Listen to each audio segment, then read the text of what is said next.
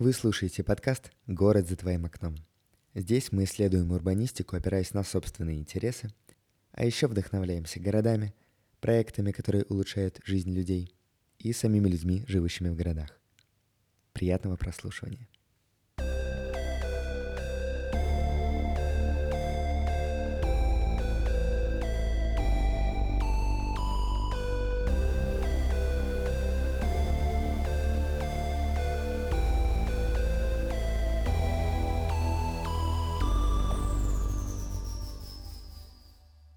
Здрасте, товарищи, друзья. Это «Город за твоим окном». Меня зовут Ваня, и сегодня мы записываем обещанный в моем выпуске подкаст с товарищами, э, не менее нам дорогими, с Фонда внимания, Фонда сохранения исторического наследия. У нас тут сегодня Мари, координатор волонтерской деятельности, и Женя, непосредственно менеджер э, проекта фонда.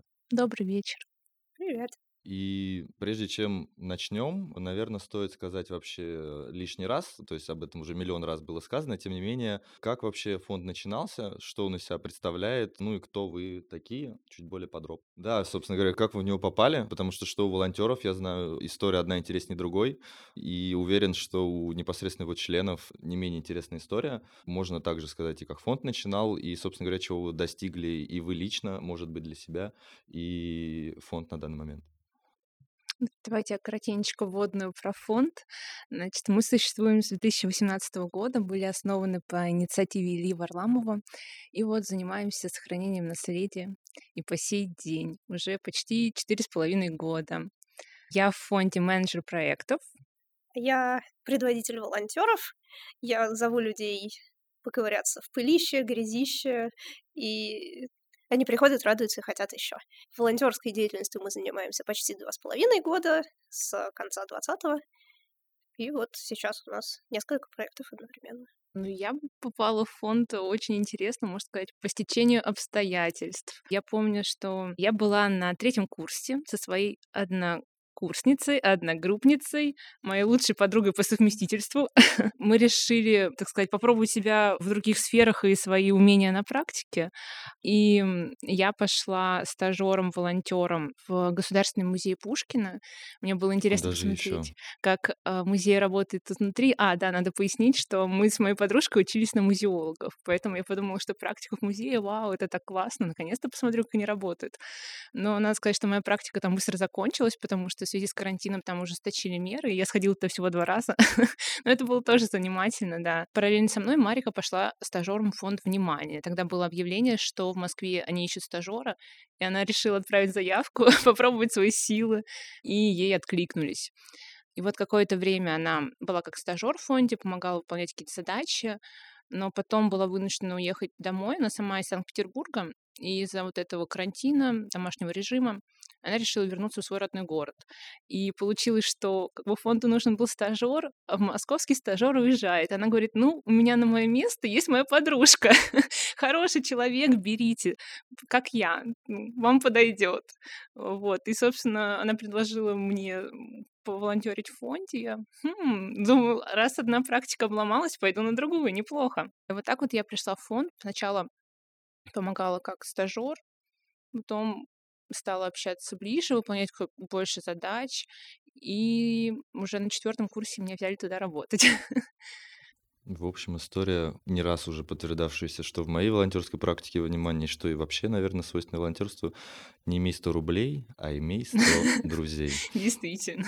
А у тебя, Маш, как? Ну, у меня тоже история была тернистая, то есть я знаю про фонд, ну, почти с самого начала, и тогда я была просто фанатом фонда. Это очень отвечало моим каким-то потребностям и взглядам. Подписалась на пожертвование. Познакомилась с менеджером проектов Никой Артемьевой. Вот она сейчас с нами не работает, но вот у нее блог Details СПБ. А к моменту, собственно, открытия волонтерских акций в Москве как раз очень долго был запрос, ну, как будто не только мой, но и общественный, на то, чтобы, собственно, какие-то волонтерские работы в Москве проводить. Но была легенда о том, что, ну, э, там Сойерфесты все время занимаются деревянными домиками, в Москве нет деревянных домиков, каминов, как в Петербурге, нету, что же нам делать? Вот, и поэтому как-то с, с волонтерством не сложилось, а потом сложилось. Вот фонд позвал на расчистку перил в Карманицком переулке, И я туда записалась, я знала, что там будет, Это была собственно, Ника, акция, да? да. Вот, и я как-то случайно успела туда записаться. Там желающих было миллион, потому что все этого очень ждали. И, и вот я пришла, а потом пришла на какую-то, не на вторую, а на третью расчистку.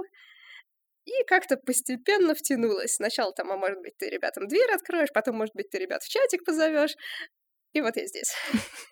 Сделали уполномоченный по волонтерам. Ну да, и как-то постепенно на меня переложили какие-то задачи, потом появились какие-то не только волонтерские задачи. И вот я очень постепенно входила в эту деятельность. Плавно перетекла из волонтера в полноценного члена, в полноценного, собственно говоря, координатора волонтеров. Да, Неплохо. очень так постепенно. Какие, может, у вас были ожидания, когда вот приходили, вот как раз-таки овеянные, может, вот этими мечтами и безумными фанатскими мыслями касательно фонда, вот, и с какой реальностью они столкнулись? Может, про какие-то трудности рассказывать в течение своей работы, своей практики? Ну вот у меня было какое-то ожидание, что проекты берут там, появляется заявка, и очень быстро все как-то берет, делается, держите денег, все готово, красиво, покрашено, сияет, красивые фотографии, все довольны. По факту для меня было каким-то открытием, что очень а, далеко не все заявки доходят, собственно, до реализации. Не только через нас, но и вообще. Там на разных этапах бывают очень разные вопросы. Иногда это бюрократические, иногда нет специалиста, или он появляется не сразу. Иногда там заявки надо настояться, там много лет, э, меняется какой-то взгляд на то, что надо делать, ну, тоже после консультации с какими-то специалистами или там совершенно по разным причинам.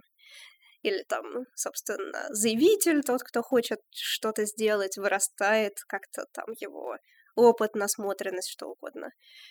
Вот, и в связи с этим тоже взгляды того, что именно надо с этим объектом. Вот. И так и с нашей точки зрения иногда мы можем больше, иногда мы знакомимся с новыми специалистами, которые могут нам помочь, и там узнаем что-то вот на собственном опыте, что нам помогает взяться за эту заявку, за которую мы не взялись, скажем, три года назад. И выходит, что до реализации доходят, не знаю, 10% заявок, меньше. Но, с другой стороны, это интересно об этом думать, что, ну, как бы, те люди, которые под, уже подали заявку в фонд, их ну, кажется, что не так много, потому что надо про нас знать, надо набраться смелости, надо там, не знаю, сделать три фотографии и написать какой-то текст. А желающих что-то сделать в плане там реставрации, восстановления, сохранения, ну, сильно больше. Тех, кто еще не собрался, тех, кто не знает про нас, тех, кто не знает, как подступиться, и на самом деле ну, очень много такого. У меня из неоправданных ожиданий. Я когда начинала работать в фонде, я вообще про фонд узнала на роликах Ильи Варламова на Ютубе, но никогда не задумывалась, что, эх, было бы здорово. Фраза, которая не один раз и еще не один раз у нас прозвучала и уже прозвучит касательно роликов Ильи Варламова. У нас уже были записаны личные подкасты, да, и Да. там э, миллион раз вот это было. Ну, я про урбанистику узнал А, Илья оттуда, Варламов! оттуда. И я боюсь, мы еще далеко-далеко не раз с этим встретимся. Вот это просто, я не знаю, такая забавная штука. Вот как мы первый сезон собирали высказывание «Город за твоим окном», но это Мгм. было больше как-то специально, непосредственно для конкурса. Так вот, из роликов Ильи Варламова это вот такая путеводная звезда, я не знаю, во всех подкастах записывающихся. А, вот Ну, Се- барак. Сеня, Сеня в этом плане поведнее, конечно. Вот. Вашим великим успехом будет, когда вы позовете, наконец, Илью Варламова обсудить с текстом Да, своих да. Или когда радиослушателей. не будем его обсуждать каждый Вы раз. да. упоминались в 15 роликах из 20. Мгм. Вы повлияли на нашу молодежь. Спасибо. Ну, в общем, да. Ну, откуда еще узнавать? Он сначала снимал про нас активно ролики, потом немножко перестал, но, может быть, сейчас снова возобновит. Я как бы никогда не думала, что буду работать в фонде, поэтому особо не мечтала. Но когда уже поняла, что там стала интересоваться фондом, какие у них есть проекты, а, я посмотрела, что проекты-то есть по всей России, и я думаю, вот здорово, поезжу по командировкам в разные города.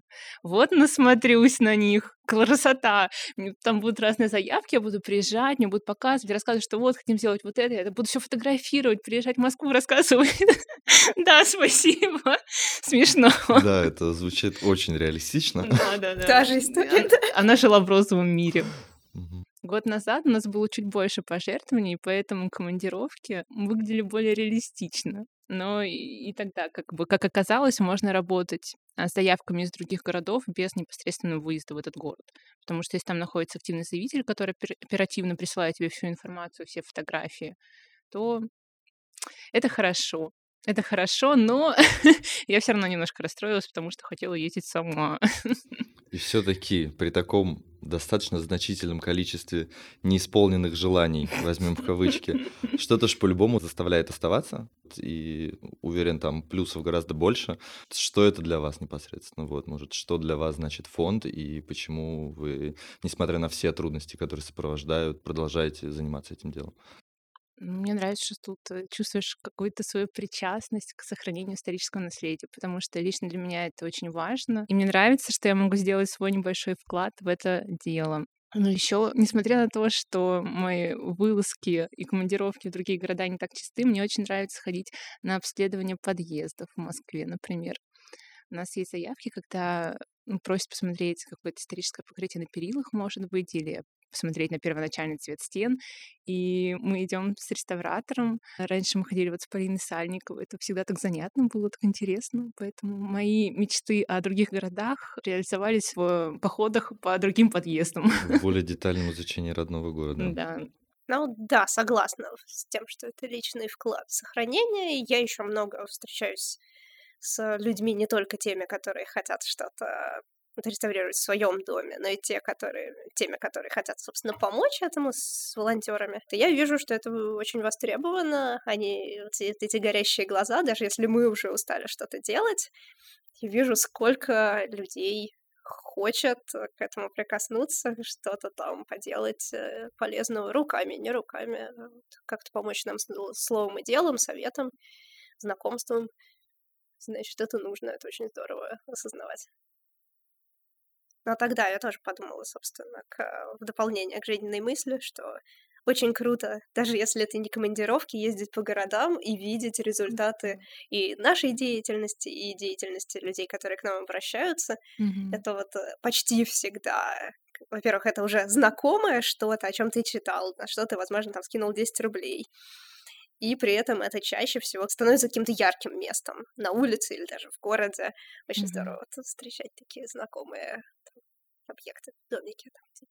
У меня из-за этого появилась новая фишка. Несмотря на то, что мне не оплачивают командировки, я все равно путешествую по России, езжу в какие-то города, и теперь в город, в который я еду, там в каком-то счастливом стечении обстоятельств получается так, что в этом городе был объект фонда, и я обязательно иду его смотреть. То есть это у меня такая как новая точка на моей туристической карте, на моей карте достопримечательностей. И вдвойне здорово, когда ты едешь в город, а там объект, который ты курируешь, и ты приходишь посмотреть на него вживую. И у меня так в прошлом году в Эстонском было. Там дел... спонсировали покраску фасада в усадьбе Чернышевой. И в Бузулуке на доме Хабаровых помогали восстанавливать крышу.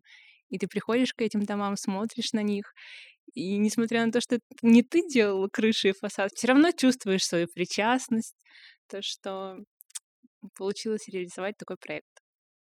Достойная идея. Надо, наверное, себе тоже взять на будущее, потому что пока такими категориями в своих путешествиях я не думал.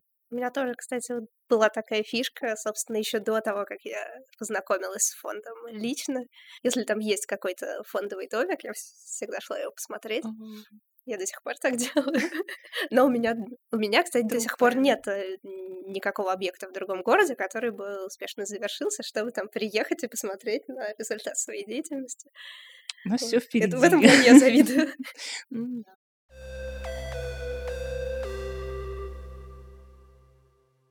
Раз уж мы так потихоньку начали говорить о проектах, о конкретных каких-то работах, может, у вас есть чего вспомнить, вдохновляющего, любимого, может, какие-то запоминающиеся истории, воспоминания со своей деятельности, с конкретных проектов? А мне очень нравится наш а, один из наших последних проектов, недавно завершенных. Это усадьба Кантемиров в Москве. В прошлом году мы отреставрировали один из фасадов усадебного дома. И очень здорово, что эти работы мы успели закончить в один рабочий сезон. Сейчас вы можете прийти на Покровский бульвар, дом 8, строение 2, и полюбоваться нашим итогом работ. Там такой большой зондаж, в высоту двух этажей. Он показывает объемы бывшей усадьбы. То есть мы целиком расчистили кладку, и показали, какие размеры были у старинного усадебного дома. Дом, кстати, относится к второй середине XVIII века. А и на этом объекте у нас работали реставраторы и волонтеры. Они очень сильно помогли нам, потому что в начале работ часть наших находок была уничтожена управляющей компанией, которая пришла и замазала цементом весь первый этаж, и она уничтожила руст, который мы там нашли. Это такое декоративное оформление первого этажа, идет э, длинные а, горизонтальные углубления. Потом уничтожила, там был выделен старинное окошко, которое было заложено в последующем. Что еще было на первом этаже? До пилястра на втором этаже они не добрались. Ну, в общем, часть интересных находок они опять замазали цементом. То есть мы только сняли штукатурку, чтобы через несколько месяцев она была снова замазана. Ну, это не дело. Тогда к нам подключились волонтеры, которые попробовали в экстренном режиме разобраться с этой свежей штукатуркой.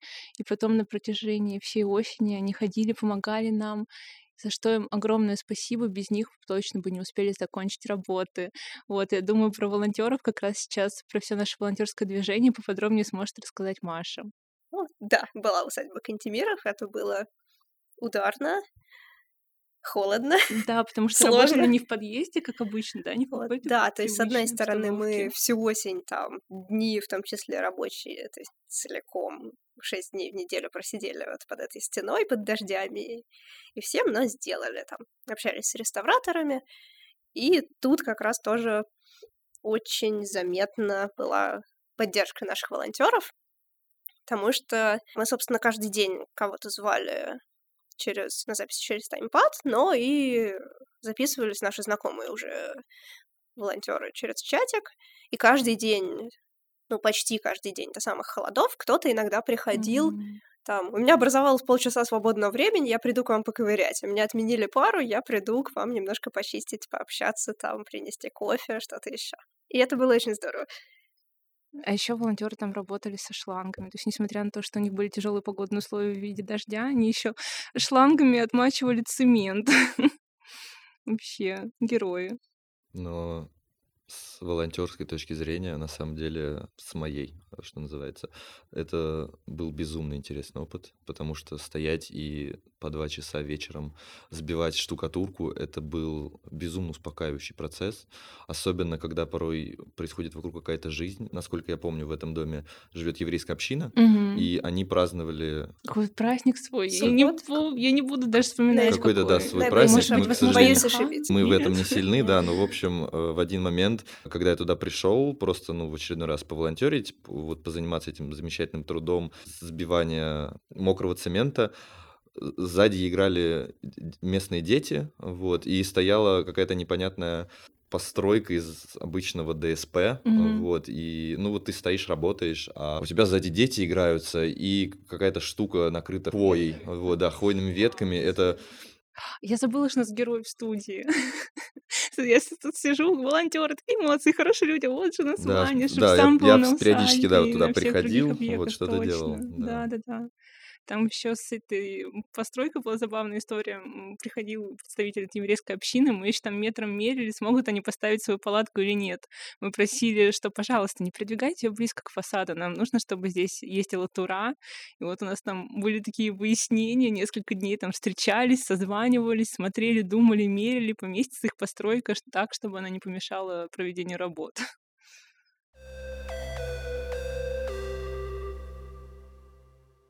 один из главных наших волонтерских успехов — это не объект какой-то готовый с красивыми фотографиями, а волонтерское сообщество, которое нас поддерживает, и оно уже живет как самостоятельное сообщество. Они, наши волонтеры иногда без нашего участия проводят разного рода там, спасательные операции, забирают какие-нибудь модерновые окна из помойки, что-то еще. Вот у нас была история который развернулась буквально за один вечер. Вот у нас есть волонтер, волонтерский чат, ну вот, например, у нас была история, которая развернулась в чатике совершенно вообще спонтанно, самостоятельно, и там мы все в этот момент работали, вот я там с какими-то, с несколькими волонтерами мы что-то чистили в каком-то из наших обычных домиков. И тем временем в чатике кто-то один написал, что проходил мимо в переулке, там, как обычно, раскопки, моя улица, типичная летняя московская история. Ты в траншее что-то такое виднеется, там, кажется, какие-то буквы, какой-то камень, на нем какие-то кривые буквы. М-м, очень интересно. И вот остановился, запустил фотографию в чатик, народ подключился, там пошло какое-то обсуждение, я отрываюсь от э, наших каких-нибудь перил, которые мы чистили, смотрю, там 200 сообщений за полчаса в чатике. Я так, а, там что-то происходит, ладно, потом разберусь. И за несколько часов буквально, что вот э, одни чистили перила, а другие что-то беседовали. Приехали, разобрались, э, нагуглили, что это, скорее всего, закладная плита от монастыря, который был на месте вот этого нынче переулка или улицы. Сейчас это там кусок проезжей части или тротуара. Выяснили, что там археологов на месте нет. Несколько раз позвонили в департамент культурного наследия. Первый раз там получили какой-то отказ, там, э, ну, формальную э, там отписку.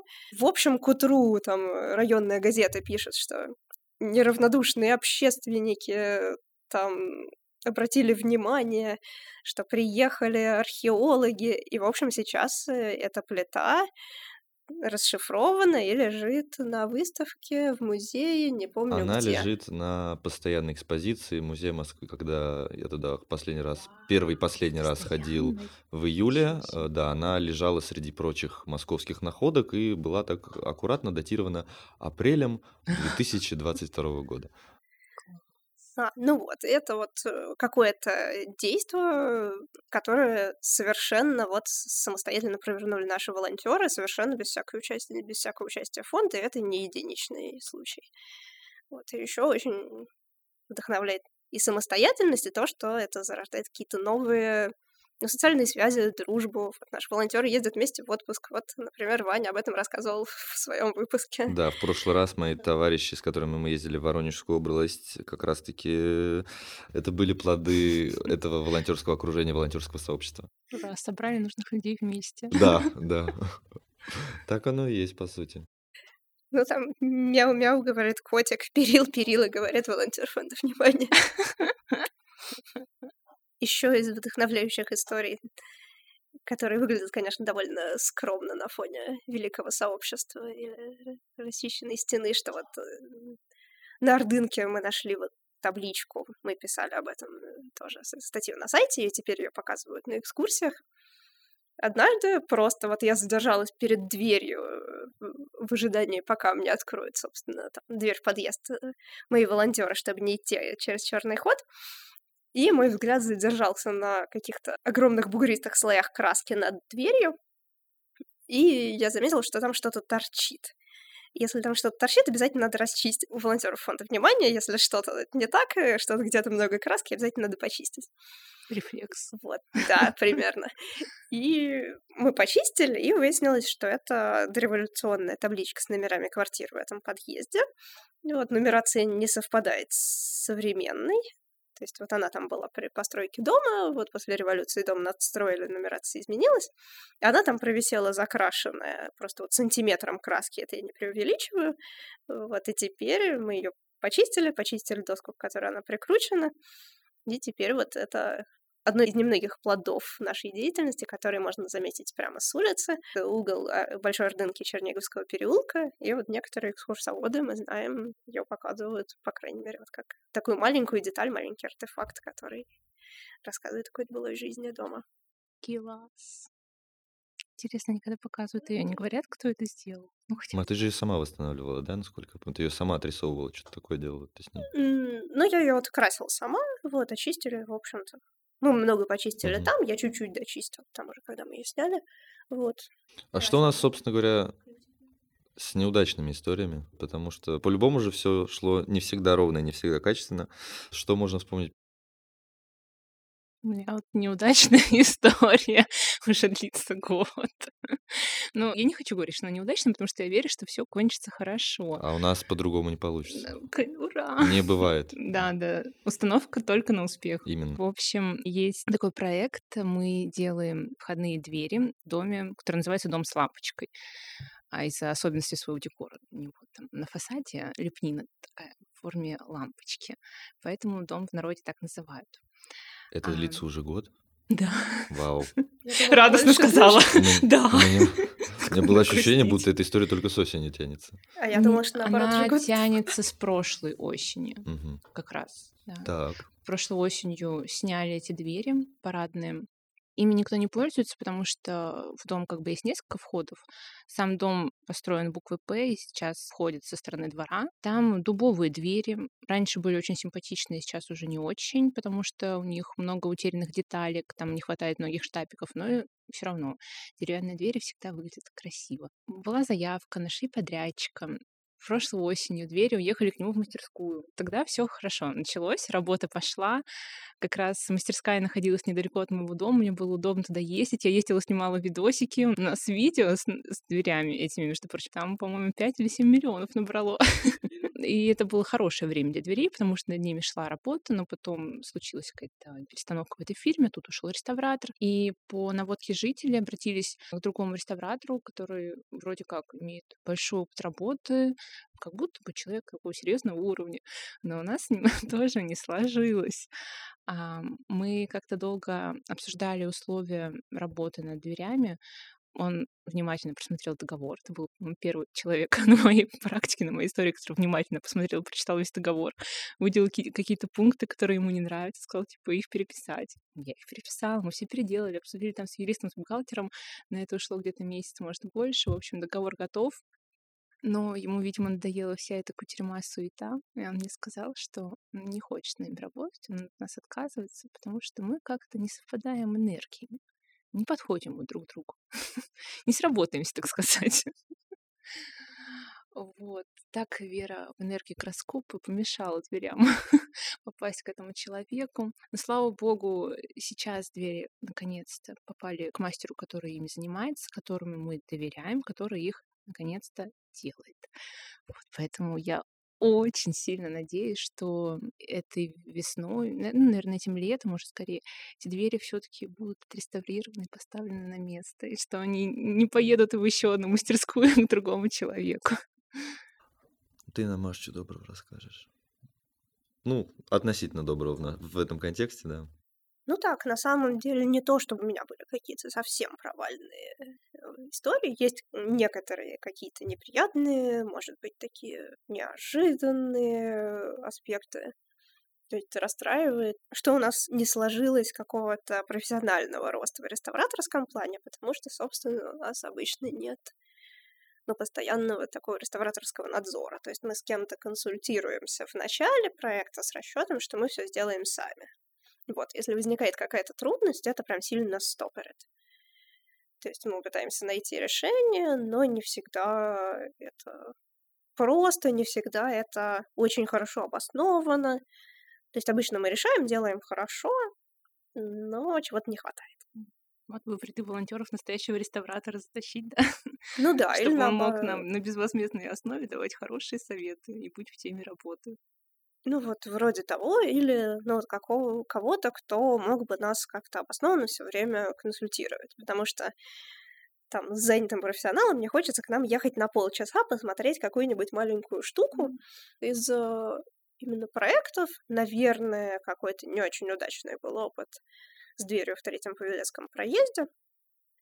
Это был, с одной стороны, мой первый проект и волонтерский, и не волонтерский, потому что это вот как раз мы тогда попробовали подход, что, может быть, надо делать какую-то часть работы с волонтерами, чтобы уменьшить, собственно, бюджет на работу реставратора.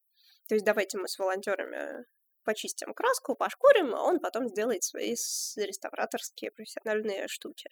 Там переклейка, какие-то заплатки, замена деталей. Ну, то есть то, что мы не можем сделать или чему мы не можем научиться там за 15 минут на ходу.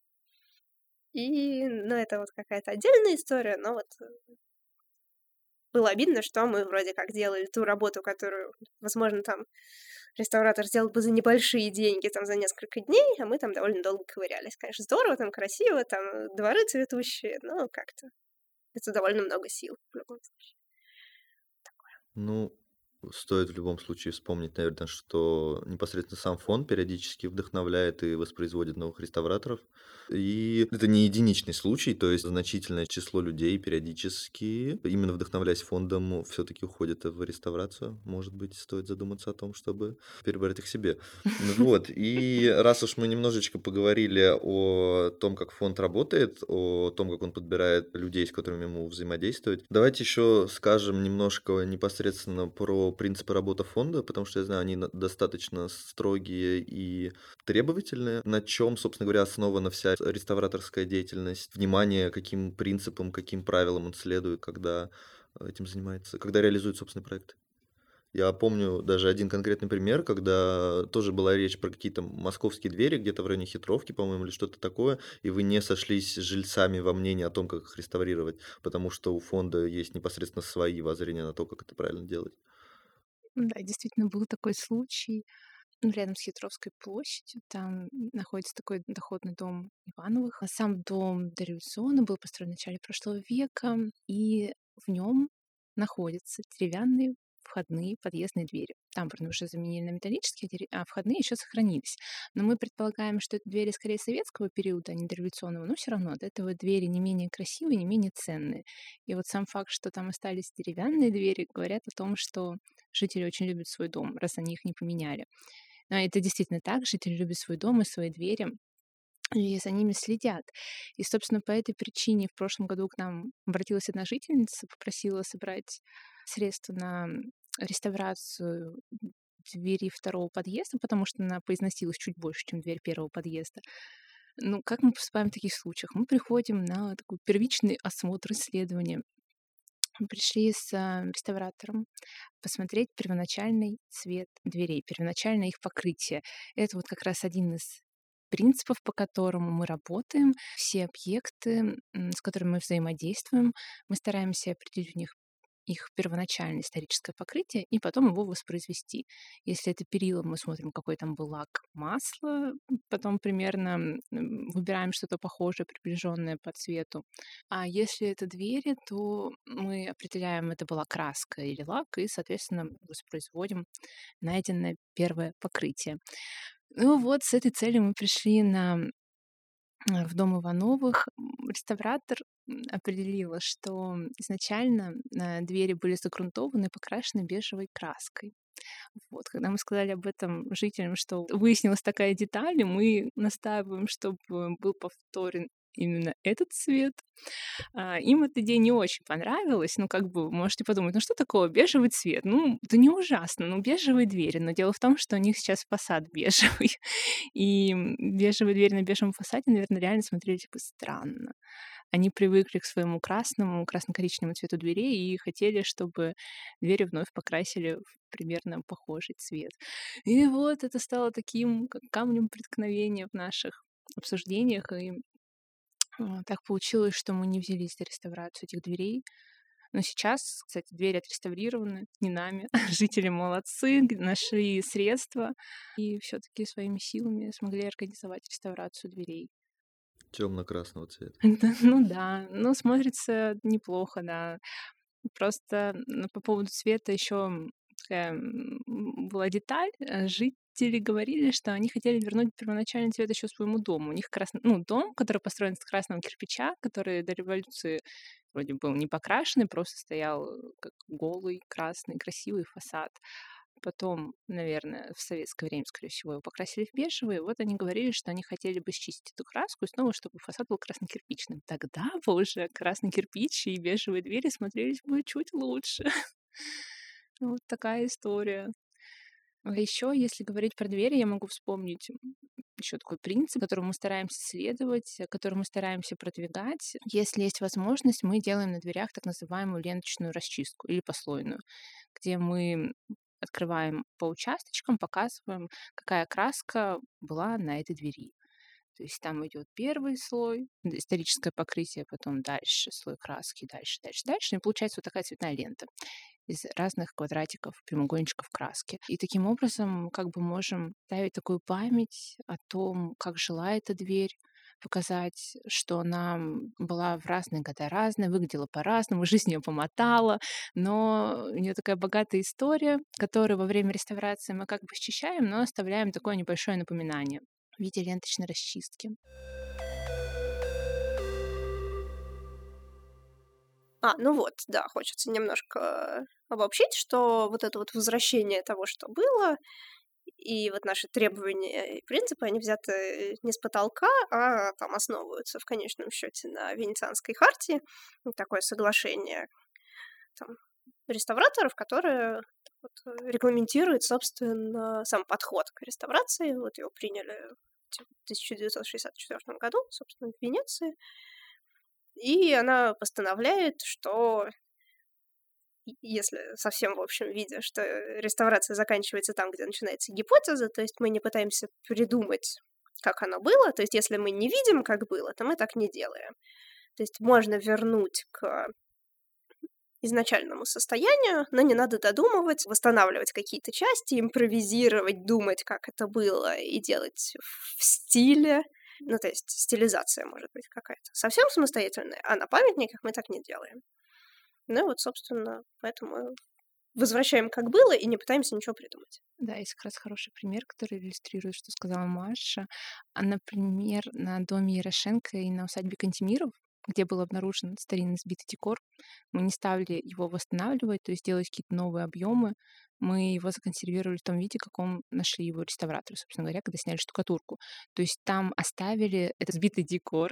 И мы говорим, что именно этот сбитый декор — это и есть большая ценность. И на этих памятниках мы не э, воссоздавали, не наращивали эти наличники там, в том виде, в каком они первоначально были.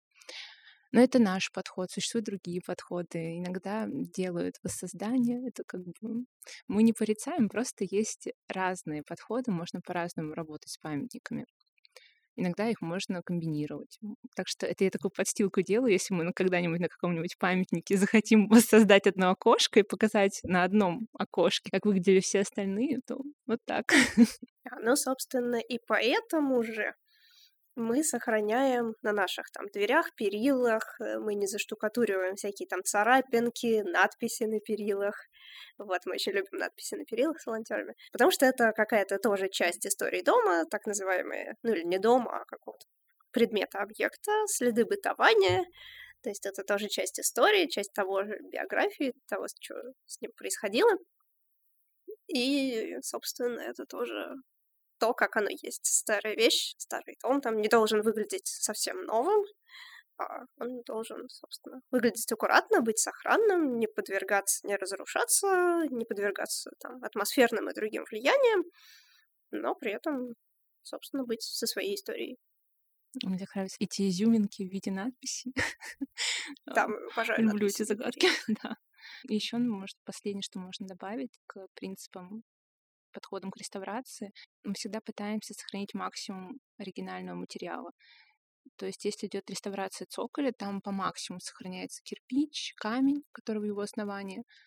А если идет реставрация двери и какая-то из деталей повреждена, то она не заменяется целиком, допустим, штапик, он не меняется целиком, туда может эм, э, туда делается вставка, и таким образом максимум исторического дерева мы оставляем и заменяем, делаем только частичные вставки.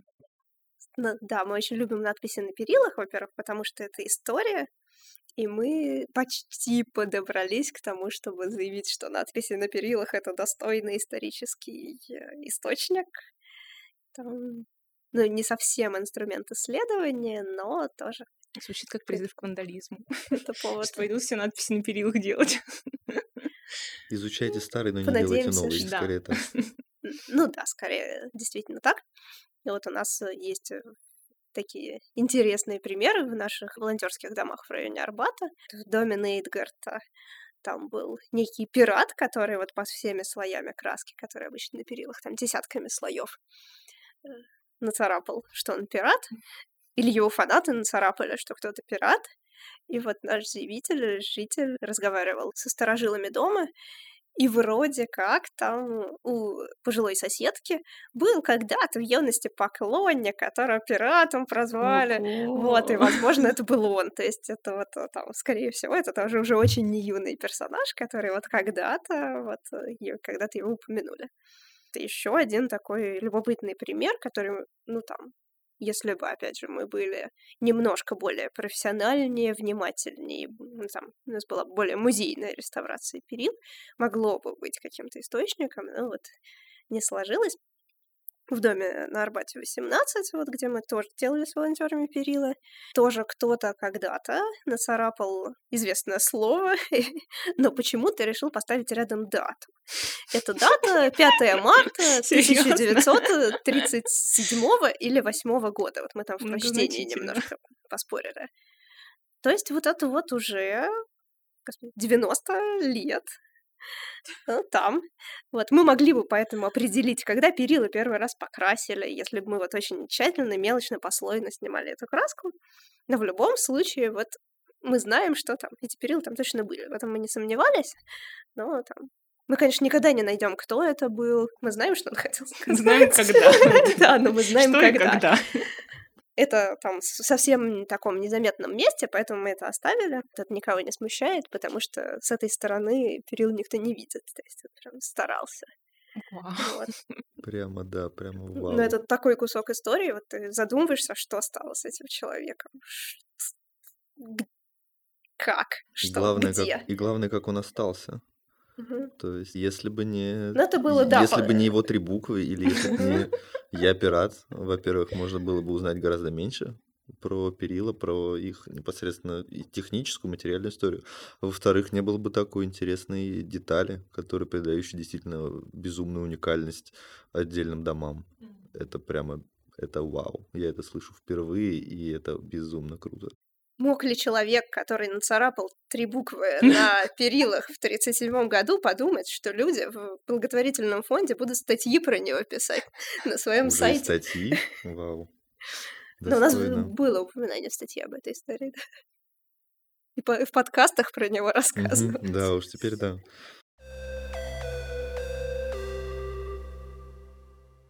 Вот мы много уже сказали про материальное наследие и для общества, и не только, для каких-то, может быть, более конкретных вещей, а что вы вообще вынесли, какие инсайды, какие сделали открытия непосредственно для себя, для собственной жизни или не только. Ну, для меня важным открытием было, ну, это скорее про тоже как раз, да, не про вещи, а про людей и про опыт. Вот было очень интересно в прошлом году приехать э, на кампус там Феста. Они звали в Самаре волонтеров, э, собственно, со всей страны приехать поучаствовать э, в работах. То есть там почти все были какие-то около там Феста, но это и организаторы, и просто постоянные волонтеры там фестов в разных городах, и поэтому было очень интересно приехать познакомиться, чтобы мы, волонтеры, больше обменивались там, опытом и больше ездили друг к другу в разные города. Во-первых, смотреть города, смотреть города очень здорово, заниматься, менять картинку, заниматься разными делами, и, собственно, знакомиться с разными людьми, которые делают э, там, примерно то же самое и имеют какие-то очень похожие ценности. Собственно, у нас уже такое немножко получилось. Наши волонтеры, собственно, вот после этого знакомства, там Фест Твери и Кимор позвал людей съездить в усадьбу Рябушинских в Вышний Волочок. И вот несколько наших волонтеров туда съездили, стали совершенно своими, потом ездили в Кимры несколько раз, они уже там тоже совершенно свои волонтеры, такие же, как и наши. И вот мы хотим делать этого больше в ближайшие годы. Ну, в общем, не раз уже подтвержденная и тут еще раз подтверждающаяся мысль о том, то, что первую очередь у нас всегда люди, и в принципе это самое ценное, что у нас есть, может быть, и благодаря чему все движется. Да, очень важное открытие прошлого года, когда в конце февраля мы еще думали, там, может быть, вообще отменить там работы на какое-то время. Кажется, что все какое-то бесполезное. И, господи, зачем? Уместно ли это? Но так вышло, что почему-то собрались э, там на перила. И вот э, ты послушал людей, которые отвлеклись от новостей, отвлеклись от э, там чего-то еще, отвлеклись от всей этой там трясучки. И новые наши волонтеры, и какие-то постоянные тоже там встретились. Вот они сказали, что важна не работа, а важны люди, и это скорее для людей, а не для, собственно, даже этих предметов, хотя они исторически важные, но это все не для деревяшек и железяк, а это для людей. Это было каким-то очень важным осознанием, которое даже немножко перевернуло какое-то представление о нашей деятельности. Для меня недавним открытием стали способы рассказа про нашу деятельность. Мы рассказывали про фонд в статьях, периодически появляющихся лекциях, в соцсетях. А теперь у нас появился новый формат. Мы будем рассказывать про московскую деятельность фонда в формате экскурсий. Вот у нас могу похвастаться. 18 марта уже прошла первая экскурсия. На ней мы, кстати, проходим те объекты, про которые мы сегодня упомянули. Это дом Ярошенко, где мы показываем старинные палаты, которые в основе этого дома кроются. Это усадьба Кантемиров, на которой много трудились и реставраторы, и волонтеры. Таким образом, мы собираем деньги для фонда. Это наш новый вид фандрайзинга. как бы это здорово, что мы можем получше познакомиться с аудиторией, аудитория может получше познакомиться с нами. На экскурсии мы рассказываем тоже какие-то инсайдерские вещи, там, как проходила заявка, с какими проблемами мы там столкнулись, откуда мы подключали шланг для волонтеров. Ну, то есть это такие какие-то мелочи, про которые в статьях говорить как-то глупо, но это так живо и по-человечески. Вот во всем в этом мы вещаем на нашей экскурсии. И мы надеемся, что она у нас будет продолжаться весной и летом, если все сложится. Так что, если вас заинтересовало, следите за анонсами в соцсетях. Буду рада с вами встретиться на этой экскурсии. Да, Жень, ты же их ведешь, Да. получается, сама, Да, поэтому просто так сложилось. Я как-то пришла просто эта идея мне в голову. На многих объектах я была куратором, и я сама ходила в этом районе, была непосредственным участником этих событий, и поэтому просто у меня все в голове так сложилось. Я подумала, а оно же все рядом. А почему бы не водить людей теперь не показывать о том, что мы сделали, или о том, что мы не сделали? Может быть, и в Петербурге скоро такое появится, я очень надеюсь. Будем расширять наши. в нем, да, в нем будет побольше всяких интересных деталей про камины и так далее. Ну, я вспомнила, собственно, еще одну историю про то, что все про людей. Собственно, мы в прошлом году с нашими коллегами из Петербурга как раз э, и вместе с фондом «Антон тут рядом» вот, участвовали, собственно, в их выездном лагере в усадьбе, э, старой финской усадьбе, почти у финской границы в Лесогорске. Там сейчас дом отдыха. Фонд «Антон тут рядом», он занимается помощью семьям людей с аутизмом. И у них есть одна из таких регулярных движух. Они летом выезжают все вместе в какой-то лагерь. У них там мастер-классы, э, разные занятия музыкой, живописью, садоводством, кулинарией, чем угодно вообще на любой вкус по мере желания. И они нас позвали как-то поучаствовать и сделать что-то полезное. И вот мы проводили там кружок по реставрации. Там была сложность с организацией, что мы не сразу узнали, что этот э, там, дом отдыха, на самом деле объект культурного наследия, и поэтому мы не смогли сделать что-то прям полезное в доме, а мы выбрали там э, вазоны под клумбы на крыльце, которые явно более поздние, вот, они там не представляют какой-то сильной исторической ценности. Мы их на самом деле почистили и покрасили, ну, как смогли, потому что у нас было очень ограниченное время, они на улице, еще там периодически лил дождь, но все очень вдохновленно к нам приходили. Студенты вместе со своими бади чистили с нами вот эти вот э, штуковины. Подходили, спрашивали, что как. Нас все звали там тоже петь, танцевать. И как-то вот э, мы втянулись во всю эту работу, и она какая-то потрясающая. Все провели время. То есть мы тоже думали, что мы обычно там ковыряемся при этом нас как-то вот и втянули в фестивальные развлечения. То есть мы там водили хороводы у костра и распевали какие-то песенки под барабан. А в честь чего там фестиваль-то был? Ну, просто вот это Просто у них так лагерь. совпало? Вот. Или это для Антон тут рядом все это устраивали? Не, ну это все Антон тут рядом, А. конечно, для своих. А я думала, вот, ничего и- себе, приехали волонтерить, а там Нет, еще ну они, собственно, заняли весь э, этот А. дом отдыха, вот. И то есть мы вроде там были такой очень маленькой, очень такой как будто обособленной частицей, но при этом нас на самом деле и мы втянулись во все это, и оказывается все тоже втянулись, и всем было интересно позаниматься тем, чем мы занимаемся. Еще, насколько я понимаю, эта поездка породила массу мемов, да, которые там до сих пор бытуют. По крайней мере, в петербургском чате волонтеров постоянно вижу отсылку к вазонам. Типа, ну вот у нас э, в Москве немножко доминирует перила, а вот да, в а Петербурге глубокое впечатление Камины вазоны, наверное, там, да? Да, там вот вазоны. Это мемный хит.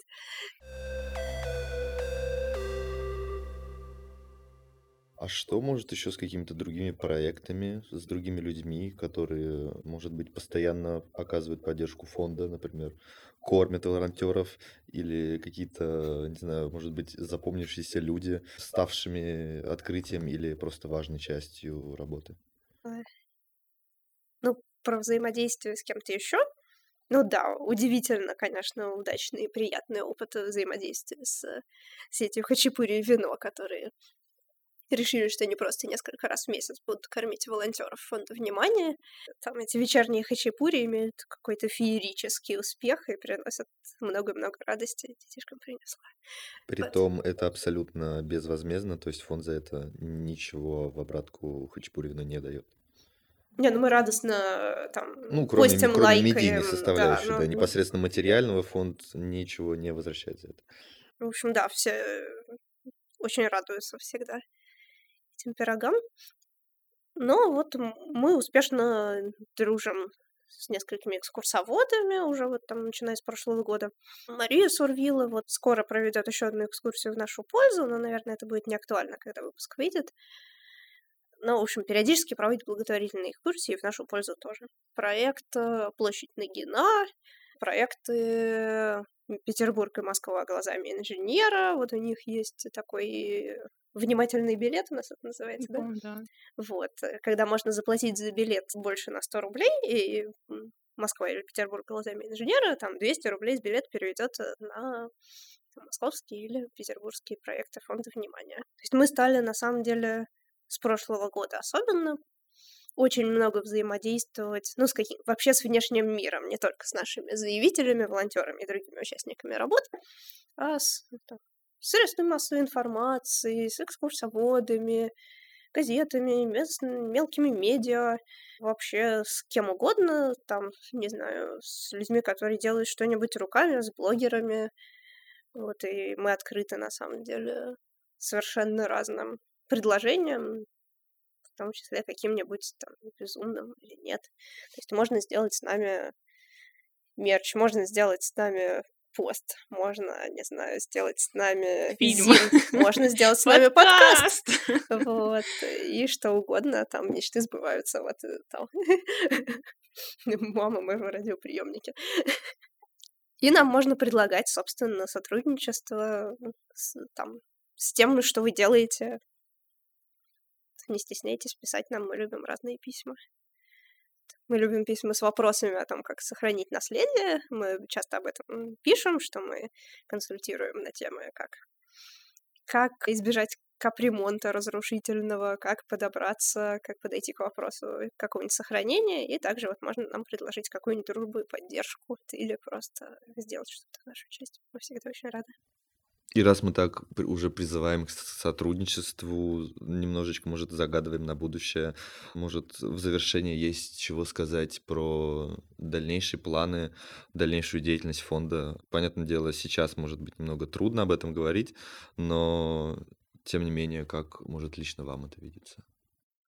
Да, мы очень хотим взять новые заявки в 2023 году, потому что в последнее время мы пытались закрывать крупные финансовые проекты, но как-то старые объекты вроде как будто уже приелись, и, может быть, публике немножко надоело про них слушать, поэтому хочется взять что-то новенькое, свеженькое. Хотелось бы в идеале несколько проектов, а чтобы они были небольшими, то есть крыши за несколько миллионов ремонтировать пока не сможем. А парочку проектов с относительно небольшой суммой взять очень хотелось бы, чтобы заняться чем-то новым и радовать подписчиков новыми статьями.